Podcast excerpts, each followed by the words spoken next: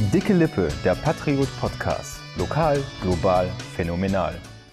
Und damit Servus und herzlich willkommen zu einer neuen Folge von Dicke Lippe, dem Patriot Podcast. Es ist die erste Folge im kalendarischen Herbst und das merkt man auch schon ein bisschen. Es wird früher dunkel, es wird kühler. Auch hier in meinem kleinen Aufnahmestudio wird es schon ziemlich frisch, aber ich traue mich noch gar nicht, die Heizung anzumachen.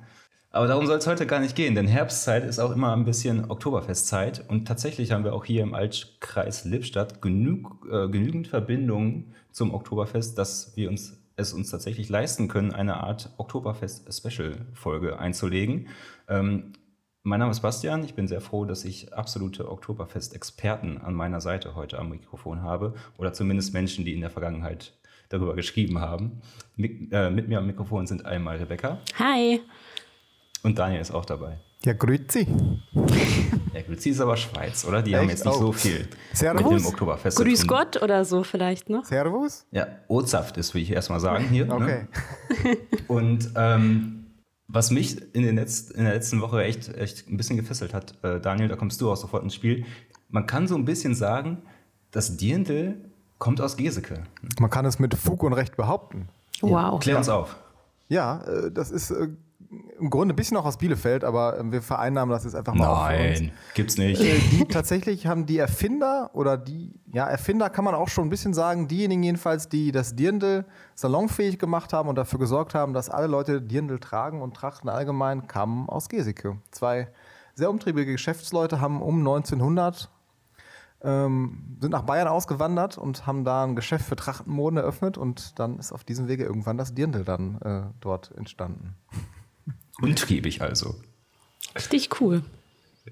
Ja, ziemlich umtriebig. Also ähm, es ist eine, eine, super interessante Geschichte eigentlich. Also ich habe vorher gedacht, so, ja, Dirndl, was kann, das gibt es ja schon seit 200 Jahren. Ähm, in der Form aber nicht. Also Trachten gibt es natürlich schon ewig, äh, aber ähm, die beiden haben tatsächlich ähm, ähm, immer so Trachten aus allen möglichen Regionen zusammengetragen, verkauft, neu geschneidert und sind dann irgendwann auf die Idee gekommen mit ihrer Chefschneiderin zusammen, dass ähm, Dirndl ähm, aus Seide zu erfinden und haben das dann so einer preußisch, preußischen Prinzessin angedreht. Ah. Und äh, die hat das dann auf so einem Fest in Paris getragen.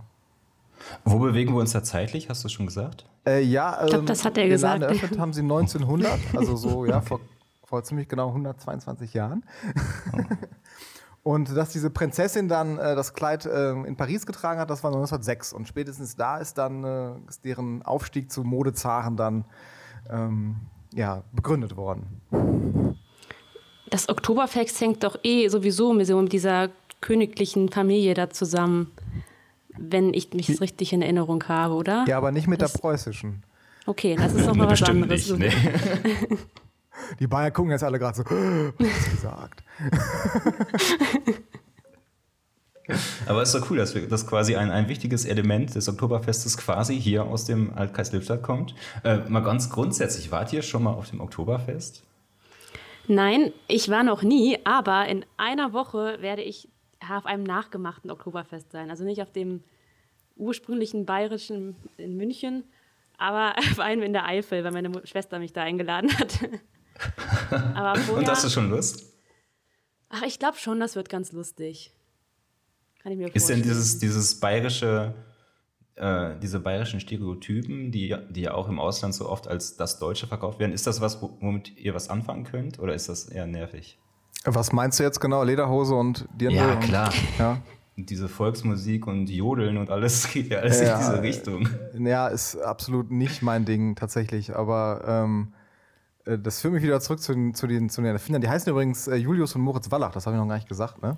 Stimmt. Ähm, ja. Und waren auch noch Juden. Ähm, das ist deswegen ein ganz, finde ich, ein ganz interessanter Bestandteil der Geschichte, weil ähm, das Geschäft wurde natürlich auch über die Nazi-Zeit hinaus weitergeführt und ähm, nachdem die Nazis an der Macht waren, wurde denen dann verboten, Trachten zu tragen, obwohl sie sie ja eigentlich äh, weit, erfunden, ja, erfunden, wie gesagt, nicht, aber weit verbreitet haben, ja, genau. Und das, was du gerade gesagt hast, diese, heute kennt man ja Dirndl auch wie sie eben sind, so tief ausgeschnitten, die Brust sehr betont, ne? Äh, zumindest äh, in den ganzen 0815 äh, Wiesenpartys äh, sieht, sieht das so aus. Und das haben tatsächlich auch die Nazis aus den Dirndls, aus den Dirndln gemacht. Interessant, ja, ja. Also vorher hatten sie lange Ärmel und äh, waren höher geschlossen und waren auch viel länger. und äh, nicht so tailliert. Und äh, die Nazis fanden das schön, dass äh, erstens wollen sie der katholischen Kirche einen auswischen, indem sie sie äh, erotisiert haben. und äh, zum anderen sollte eben auch das ein bisschen völkischer sein und äh, nicht mehr so, nicht mehr jedes Tal sein eigenes Dirndl. Deswegen sind die so ein bisschen ja, homogener geworden. Das ist es ja auch Ziehst bei den du denn Trachten. auch ein Dirndl an, Rebecca? Oder? Ich dachte, ich habe eins. Das. Ich habe ein Dirndl jetzt. Nein. Äh, das hatte Ach, ich aber Quatsch. noch nie an. Also, Hast du es dir jetzt extra für die, für die Party das gekauft? Das habe ich mir auch ausgeliehen. Länger? Also quasi geschenkt. auch von meiner Schwester. Aber da gibt es auch so Riesenverleihe, oder? Da, also die sind auch, also wenn man so ein richtig gutes Dirndl will, sind die auch richtig teuer. Wo, also, wo liegen wir da preislich? Also mehrere hundert Euro kann man, glaube ich, da schon äh, für ausgeben. Ja, bestimmt. Da gibt es okay. halt so richtig große Unterschiede. Da ne? kannst du auch so ein günstiges Stick kaufen. Aber ja, du kannst wahrscheinlich vom Polyester für 50 Euro bis zu 2000. In Seide, keine Ahnung. In, ja, wieso nicht? Es gibt ja auch ganz viele Geschäfte, die das jetzt so moderner anbieten, äh, da irgendwie vom Stil her noch was Besonderes reinbringen. Designer, die extra Dirndl machen. Es gibt einiges okay. an Auswahl. Und wie sieht deins aus? Ähm, rot. rote Schürze. Ja, wie normales Dirndl, sonst nichts Besonderes. Ein Foto Kein, davon keine äh, Seide oder sonst auf was. Instagram posten. Bestimmt, ja. ja, doch, finde ich gut. Hast du dich denn schon darüber informiert, wie man die Schleife bindet? Weil das ist doch auch irgendwie, gibt es auch Regeln, ne? Ja, die Schleife nicht. fehlt mir übrigens auch noch. Die muss ich noch ah. irgendwie, war die nicht dabei bei ähm, Dirndl, das meine Schwester mir gegeben hat. Da gibt es ja, ich glaube. Ja, Rebecca, damit sind wir ja fast schon quasi im nächsten, im nächsten Themenpunkt. Genau. Du hast jemanden kennengelernt, der sich mit diesem ganzen Trachtenzeug ziemlich gut auskennt. Ne? Wer ist denn das? Genau, das ist der Herbert Linnemann aus dem schönen Walibo. Ähm, wer aus Walibo kommt, hat ihn bestimmt schon mal gesehen. Der läuft Hast du ihn schon mal gesehen? Ich habe ihn schon mal gesehen, ja. Er ist ja, okay. auch kaum zu übersehen. er läuft nämlich wirklich ähm, die ganze Zeit nur noch in bayerischen Trachten rum. Ihr habt da so eine ganze Sammlung voll, ähm, über 14 Lederhosen, ganz viele verschiedene Strümpfe, Westen. Da gehört ja alles Mögliche zu, auch die Hüte. Und das macht er den ganzen Tag und das ganze genau. Jahr über. Genau, der ist jetzt Rentner. Also er hat gesagt, mhm. als er noch gearbeitet hat, äh, konnte der während der Arbeit das natürlich nicht machen, hat da aber nach der Arbeit dann Klamotten aus und direkt äh, die Tracht an. Und jetzt, äh, wo er Rentner ist, kann er das halt äh, immer machen. Das aber so er, die, die grundsätzliche Motivation dahinter ist auch schon so ein bisschen er will schon auffallen damit, ne? Das ja, sagt er auch ja, ganz klar. Genau, das, das ist auch ganz klar. Er meint, ich bin so, wie ich bin. Er hat auch kein Problem ja. damit, wenn, oder er freut sich sogar, wenn Leute dann ein Foto mit ihm machen wollen oder so. also das einmal. Und das andere ist aber natürlich dieses äh, Tradition verkörpern, ne? dass er das so ein bisschen repräsentiert hier in Lippstadt. Diese bayerische Brauchtum. Kommt der denn ursprünglich aus, aus äh, Bayern oder aus dem Gebiet, wo nee, man diese Trachten trägt? Oder ist das auch ein Westfale, der da jetzt hier. Ja, also er ist gebürtiger ähm, Bad Bad Liesburner, aber er hat ganz viele okay. Freunde da in Bayern. Und so ist er auch dazu gekommen. Da wollte er, ähm, ich glaube, vor über zehn Jahren oder so zum Oktoberfest mit Freunden und hat sich dann so eine ganz normale Lederhose und so gekauft. Dann haben die den angeguckt, so, was trägst du denn da? Das geht so nicht. und haben den dann erstmal richtig eingekleidet. Dann hat er irgendwie so, ja, so eine Leidenschaft dafür entwickelt, dann sich selbst die ganzen Sachen zu kaufen. Die sind ja auch teilweise echt teuer und äh, gibt es auch nicht überall. Das sind so besondere Stücke, die er so aus Nachlassen dann sich zusammen gekauft hat. Aber er hat auch schon den passenden Bart dafür, ne? Also Auf jeden Fall. Dazu muss ich aber sagen, das ist eigentlich nicht typisch bayerisch. Auch diese langen Bärte? Haare, er hat Bärte und auch lange Haare sind eigentlich verpönt da. Ah. Aber, aber Heidi, Heidi erzählt uns doch seit wie vielen Jahren gibt es die Sendung, dass der Almöhi einen langen weißen Rauschebart hat. Tja. Gut, der geht vielleicht auch nicht aufs Oktoberfest. Ne? Ja, genau. oder, oder spielt Heidi gar nicht in Bayern? nee, also das ist beim Bart bin ich mir nicht ganz, aber vor allem diese langen Haare bei Männern zur Tracht sind halt ein No-Go eigentlich. Okay, aber er setzt sich über diese, diese Regeln hinweg, ja? Ja. Mit Regeln. Und das Ganze geht ja, glaube ich, auch so weit, dass er von, von so einem bayerischen Verein schon anerkannt worden ist, ja. glaube ich. Ne? Also so falsch kann es nicht sein. Genau, das ist äh, dieser bayerische Verein, äh, so ein ganz besonderer Verein, das ist auch der einzige wohl, der jeden Tag bei diesem Umzug mitlaufen darf. Das dürfen nämlich nicht alle Vereine, sondern die müssen sich Umzug? eigentlich erst anmelden. Es gibt so einen Festumzug wohl, wo ähm, ein paar Vereine dann mitlaufen. In München jetzt? In München, genau, zum Münchner ja. Oktoberfest. Ah, ja. Und ähm, sein Verein aber, ähm, ist so ein besonders alter Verein, ähm, der darf das jedes Jahr. Und die Okay, finden da eben auch ganz auch toll, immer dass er- Genau. Also dieses Jahr wohl nicht, weil ihm ist das ein bisschen auch zu gefährlich mit der Corona-Pandemie und so. Da ist er schon was vorsichtiger. Aber Witziger sonst Typ. war er eigentlich war dabei. Der hat mir auch so richtig interessante Sachen erzählt, was für Bedeutungen diese einzelnen Kleidungsstücke haben. Also so eine Story zum Beispiel, also vom Dirndl weiß man ja, ne? An der einen Seite vergeben, dann Single, dann hinten die Schleife. Selbst das wusste ich noch nicht, aber- hat man schon Aber mal selbst das, zumindest ist gehört. das denn, selbst das, ist das denn auch alte Tradition oder auch eher so um 1900 Von bis von den Nazis 1980? auch. Ja. Kommt wahrscheinlich äh, um 1900 her, aber die ziehen das immer noch durch. Also und ich glaube, Dirndl ziehen auch noch einige heutzutage durch. Also das hat sich schon so ein bisschen eingewürgert. Also nochmal, was an der Seite ist Single oder? Ähm, lass mich kurz nochmal checken. Auf jeden Fall hinten gebunden heißt verwitwet. Und da will man auch Okay. nicht angesprochen werden. Oder angemacht werden. Heißt nicht, dass wenn man das an der Seite hat, dass man angemacht werden will. Ja, wollte ich gerade sagen. Also, wenn man die Schleife links trägt, heißt es, man ist Single, rechts heißt es vergeben, vorne gebunden ist Jungfrau und hinten, wie ich eben schon gesagt habe, ist dann verwitwet. Aber Das, das, das hatte ich nicht so auf dem Schirm. Nee, und so es ein gibt dann echt Leute, die binden die vorne, weil sie allen zeigen wollen, dass sie Jungfrau sind. Das ist ja komplett blöd. ja, ich, ich werde beim Oktoberfest mal nächste Woche gucken, ob, ob die das alle so Bind die doch einfach mal so und guck mal, was passiert. Mal sehen. Aber was keiner wusste oder die wenigsten, keiner auch nicht, ist, dass auch diese Feder auf dem Hut eine Bedeutung hat. Ach was. Ja, und zwar, wenn man die Feder vorne trägt, heißt das, man ist friedlebend. Wenn man die Feder aber hinten trägt, heißt das, dass man sich prügeln möchte. Nein. Doch. Es, es gibt einen Hutcode für Ja. ich will mich. ja, Geil. mal die Feder nach hinten klappen. Oh mein Ah, Gott. Hier. Das ist ja unfassbar asozial. ja. Aber ich stelle es mir unglaublich schwierig vor, mich in dieser Tracht, die der Mann trägt, zu prügeln.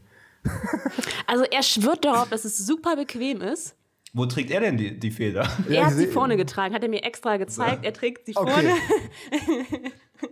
Er ist also friedlebend. Nee, aber er findet das super bequem, vor allem diese Lederhose, meint er. Ähm, die würde den Schweiß so aufsaugen, dass er darin Hm. nie schwitzen würde. Ja, Ja. Moment Ja. mal. Also der, das das passt ja schon mal irgendwie nicht im Statement, oder? Er schwitzt dann ja doch. Naja, Ja, er gut, merkt es aber tust nicht. du ja an jeder Kleidung genau, im man Sommer. schwitzt ja natürlich, aber man merkt dann nicht, dass man schwitzt, weil diese Aber ist, Lederhose ist das den nicht noch Schweiß ein bisschen ekliger, wenn das so aufsaugt. diesen Leder, Leder, naja. Es wird, wird dadurch geschmeidiger. Ja. Und Tipp für euch, falls ihr euch eine Lederhose zulegen wollt, immer eine Größe Nein. kleiner nehmen. Weil? Weil die Weil sich ausweitet. Und so. äh, man sieht wohl ganz oft, dass die Typen so eine zu weite Lederhose anhaben. Oh Gott, wie nervig. ja, das wäre ganz schrecklich. Würde mich auch direkt aufregen.